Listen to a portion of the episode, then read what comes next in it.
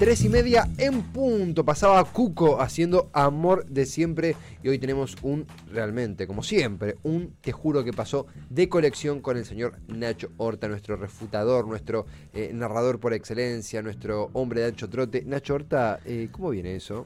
Bien, te iba a preguntar si viste 1985, pero en realidad ya sé que sí la viste y sé que todos los oyentes ya saben que la viste porque sé que contaste acá qué te pareció y todo. Eh, bueno, yo la, vi hace poquito, la vi la semana pasada. Ah, de hecho creo que anticipé un poquito esta, columna en el último Te juro que pasó. Este, viendo la película hay una, una escena, hay una parte. Yo la verdad es que tengo que confesarme acá como alguien que tiene muy poco conocimiento sobre cine en general. Entonces, no puedo. Me, cuesta mucho decir si. qué sé yo, digo. Veo ciertas cosas que digo, bueno, tal vez no hay una rigurosidad histórica tan, tan, tan fina no sé si eso está bien, si está mal, si lo que quisieron si hacer, nombre. no, si no, no, tengo ni idea, no sé.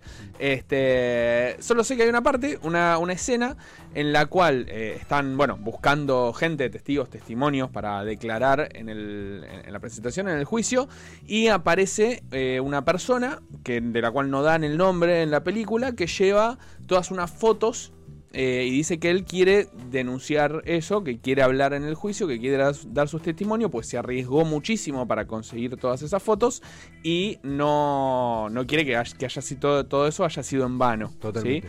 Eh, en ese momento lo muestran como que no le quieren dar mucho lugar porque dicen, eh, si vos hablás van a decir que vos estuviste trabajando, que estabas trabajando, entonces no le van a dar relevancia a, a tus testimonios, no va a ser valioso. El tipo dice que igual lo quiere hacer.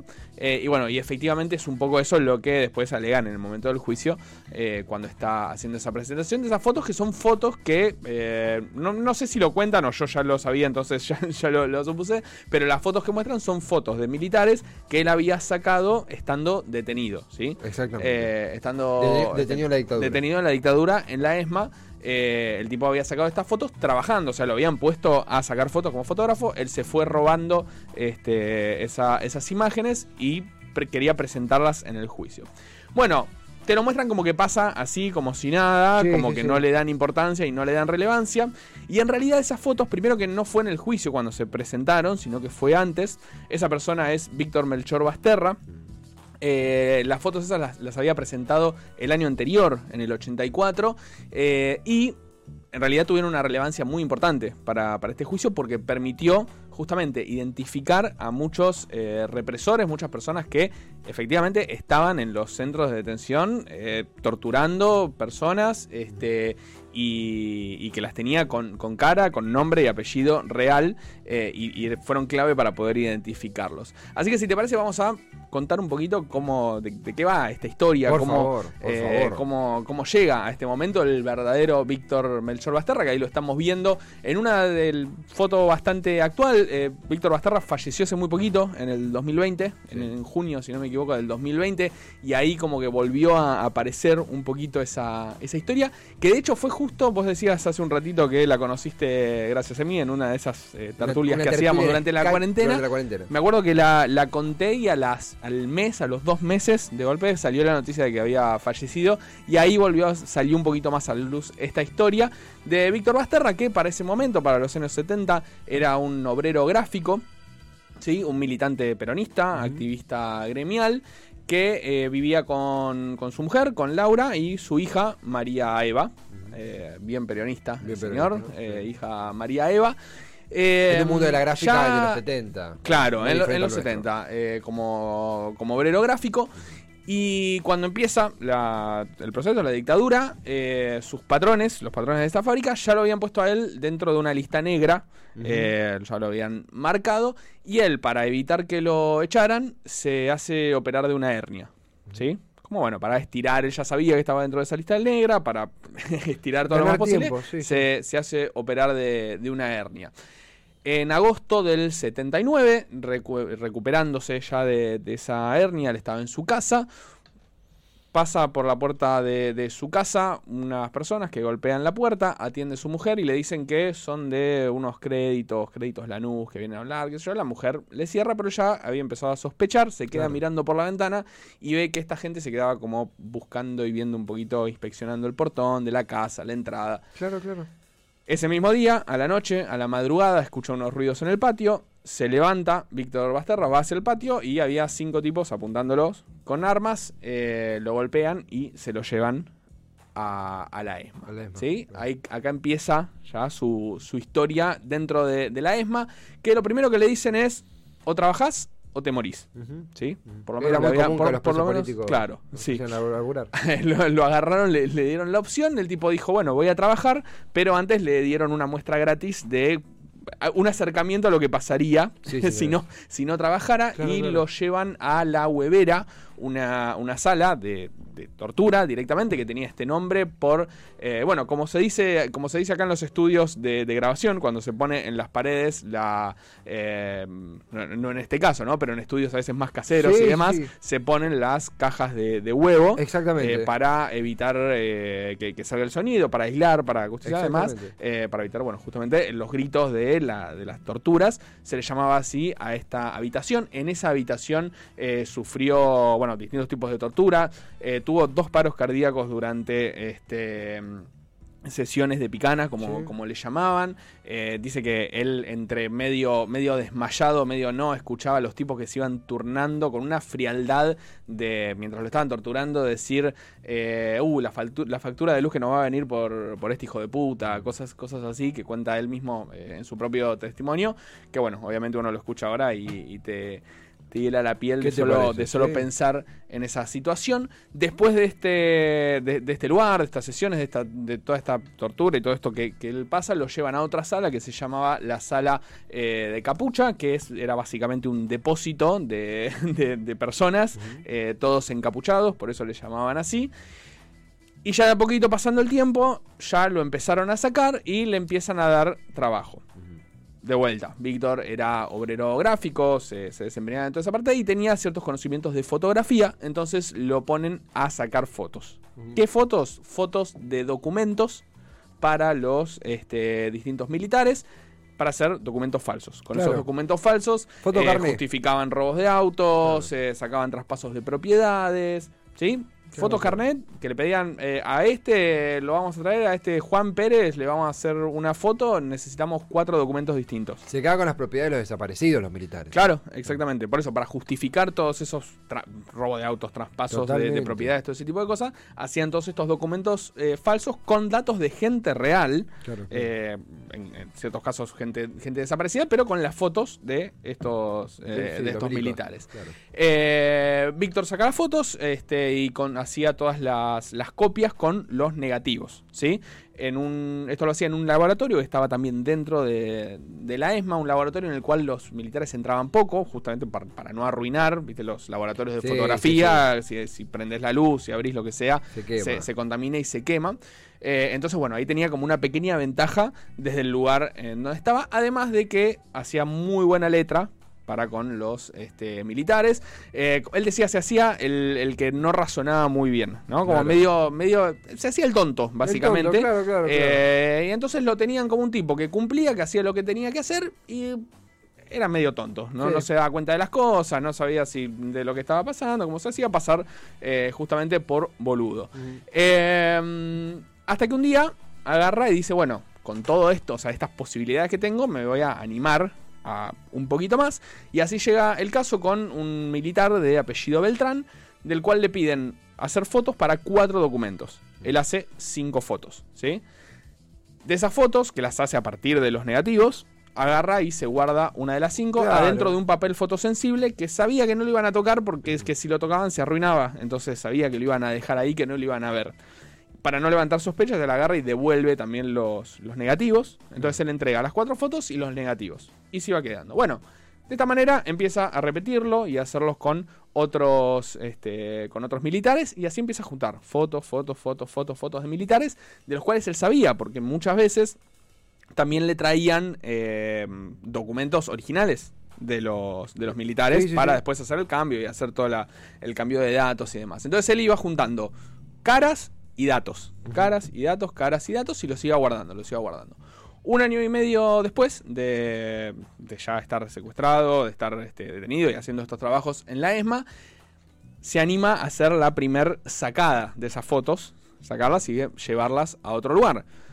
por su buena letra, por hacerse el boludo, porque parecía que el tipo laburaba y hacía bien las cosas, lo empezaron a dejar hacer, a hacer ciertas salidas transitorias. Ir a la, a la casa, visitar a la mujer, los dejaban tener un rato a solas, como que le, empezaba a tener como ciertos privilegios este, Claro, claro, dentro de, si se puede decir, privilegios, ¿no? No, claro, la Este, lógica milica. Claro, y, y lo dejan salir y se lleva en esa primera salida eh, fotos adentro de los calzoncillos. ¿sí?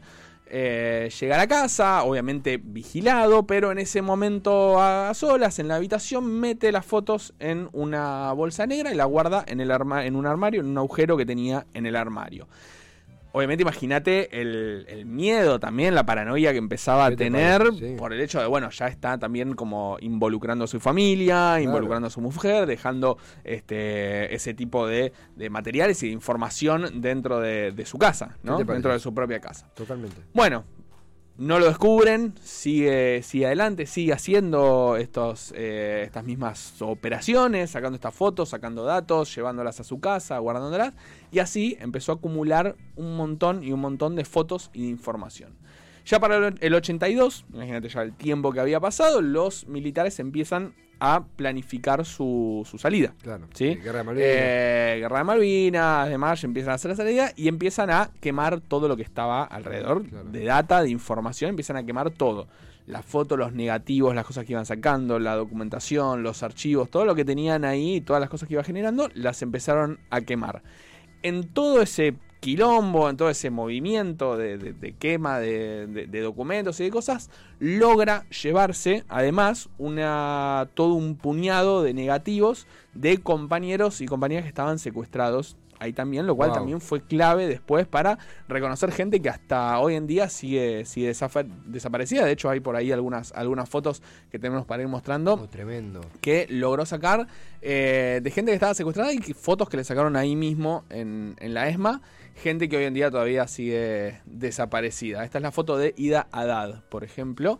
eh, también militante peronista que estaba secuestrada ahí en la, en la ESMA. Entonces, imagínate el valor de todos estos documentos, pero al mismo tiempo el hecho de no poder hacer nada Claro. él, ¿sí? Porque todavía eh, la cosa estaba, eh, nada, por más de que 82 todavía, Todavía ¿no? desapariciones, Todavía persecuciones, desapariciones, sí, sí, sí. Este, no podía hacer nada todavía con eso.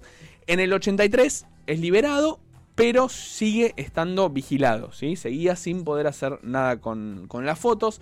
Le dicen, te vas, pero no te hagas el pelotudo porque pasan los gobiernos, pero la comunidad informativa siempre queda. Lo cual Así, textual, es lo que, lo que le dijeron cuando se fue. Trágicamente cierto. Se va, se va a la casa. Cada 10 o 15 días pasaba un agente militar a, a- a vigilarlo, a ver que, que no, Sí, que no sí. estuviera, este, nada, no sé, haciendo nada que ellos consideren peligroso para, para su integridad y para su, eh, para la información que pudiera él dejar. Tanto pasaban que él le tuvo que decir a las hijas que era un amigo del trabajo el que pasaba a, a visitarlo a la casa porque no sabía qué, qué decir, lo que excusa darla, eh, a las hijas que veían que un tipo cada 10 o 15 días pasaba por, por la casa.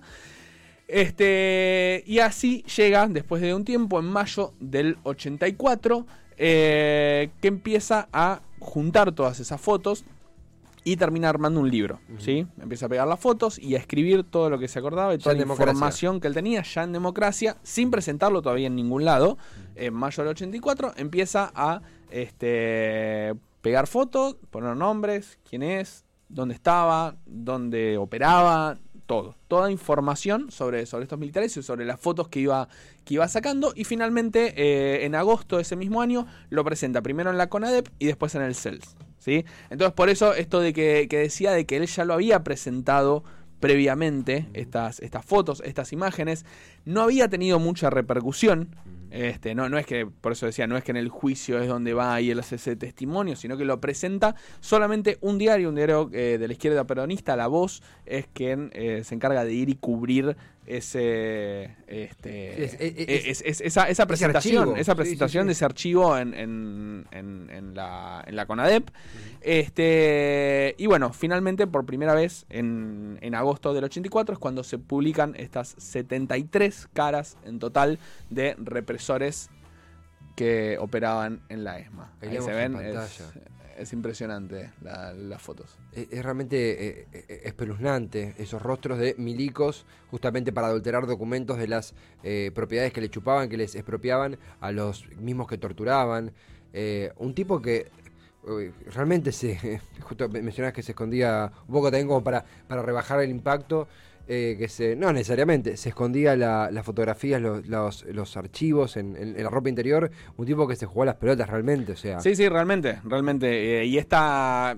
Me. me, mm, no, no- sé cuál es el adjetivo, pero me gusta la imagen esta de, bueno, de él eh, considerado como un tonto Sí, por los sí, sí. militares, o sea, y, y bueno, eh, creo que es algo repetido también de cómo se ve, de cómo lo, lo tonto que eran los militares en realidad también en, muchos en muchos casos de, Y lo impune eh, de, de- creían. de lo enga- claro, lo impune que se creían y de, de caer en estos en estos engaños que se ve creo que en, en- en muchas oportunidades, eh, incluso no sé, pienso a veces boludeces, ¿no? Pero no sé, en, en letras de música de- del rock, eh, Sí, sí, sí. eh, que, que con, por, por pequeñas metáforas este, no, no, no las censuraban o cosas así. Este, bueno, digo, lo mismo, eh, esta imagen de esta persona haciéndose el tonto y trabajando y, y que pe- pensaban que estaba cumpliendo con su actividad y sin embargo estaba eh, jugándose el todo. Juntando todas estas fotos, todos estos documentos eh, y sacarlos y el hecho de arriesgarse a, a- a poder llevárselos, de dejarlos en su casa eh, y bueno, todos estos testimonios y estas fotos que fueron claves para la identificación de todas estas personas, de todos estos militares, Totalmente. de, de todas estas propiedades que, que- que se quedaron, que apropiaron este, eh, a, través de, de, bueno, de, de todas estas, eh, de estas maniobras. Es clave lo que vos sumabas, el dato de esto de los gobiernos pasan, pero la, la labor de inteligencia eh, continúa, lo cual es de nuestro, la, la historia de nuestro país trágicamente cierto. Mismo también en la película 1985 hay un guiño, Argentina 1985 hay un guiño a esto de cómo se puede monitorear, saber quién estaba en los, en los pozos, en, en la ESMA, por qué estaba Videla personalmente, mandaba a alguien, el laburo de Basterra que le salvó la vida, ¿verdad? Porque también eso, uno puede decir, che, pero eh, laburó para los milicos, le salvó, e- era torturado con picana, Claro, una claro, claro, muy por común. supuesto. Por eso, por eso quería como despe quería ir, ir a esa imagen primero de, de la película Claro. eh, y, y despegarlo un poco también, también de eso, ¿no? Porque no es que fue un testimonio intrascendente que no, No. sirvió, que, que desestimaron por el hecho de trabajar, sino que esto fue, fue clave para la identificación, para ponerle eh, rostro a esa gente que, como decís, bueno, ¿qui- ¿quién estaba ahí? Claro. ¿Quién- ¿Quiénes estaban realmente ahí este, haciendo todas estas atrocidades? Totalmente. Bueno, le- les, puso, les puso cara. Y déjame déjame recomendar Sí, por favor. este, dos cosas. Primero, eh, yo esta historia la escuché por, por primera vez en un podcast, que es un podcast de una gente de Colombia que se llama Radio Ambulante, Me que hacen historias eh, de, de toda Latinoamérica. Y, y- y tuvieron la suerte, de, es, eh, tiene unos años ya el, el podcast, y lo hicieron eh, hablando con eh, Víctor Bastarra en primera persona, así que hay Uh. testimonios de, de él mismo contando todo, todo esto. Nada, si lo buscan Radio Ambulante, el episodio se llama El Fotógrafo, es excelente. Y hay una película también, que no me voy a acordar ahora el nombre, que no es de él, sino que es de un... eh, alguien que estuvo preso en un campo de concentración en Alemania, este, en la Alemania nazi, y que tiene una historia muy, muy similar. Muy similar. Eh, un tipo que sacaba fotos para hacer documentos falsos de, de los militares este, y que después logró sacarlas para poder reconocerlos y para poder este, enjuiciar a esta, gente. No, no me voy a acordar el nombre ahora, lo, lo buscamos y este, se llama El fotógrafo de y es el nombre del, del campo de concentración. Pasa que es un nombre así como medio... De Mauthausen, sí. El fotógrafo de Mauthausen. Exactamente. Efectivamente. Gracias, Jan Soler, que acá nos tiró la taza. De Pato, Eh, Pato, me parece que estaba ahí eh, atrás. ah, no, no veo, no llego a ver quién está, me parece que es Pato. Tiran paredes entre ellos. Ya son uno, ya son uno. Nacho, qué pedazo de historia, realmente. Eh, Víctor Basterra, eh, las fotos rescatadas de la ESMA que sirvieron nada más y nada menos que para ponerle rostro a los torturadores. Un, eh, un- un- una labor que donde realmente se jugó la vida y que permitió eh, nuevamente ponerle identidad a aquellos que aplicaban la picana y cosas peores aún también. Eh, qué pedazo de historia, tremenda y además Argentina. Ahí vemos imágenes del trailer del fotógrafo de, eh, de se fue el nombre del, del- un- Mauthausen. Madhausen. Sí. Eh, ahí vemos el tráiler fortísimo, justamente esta historia que se hermana con lo que nos comentaba Nacho Horta de Víctor Basterra. Nacho, con imágenes que suman la produ de esta peli, gracias totales por semejante historia, eh, tremenda realmente. Y Argentina. Tremenda Argentina y, bueno, vamos a ver si empezamos a sumar así al te juro que pasó estas historias este, que capaz que no es un, un hecho puntual así increíble, sino bueno, son más que la, la historia en general tiene su, su interés.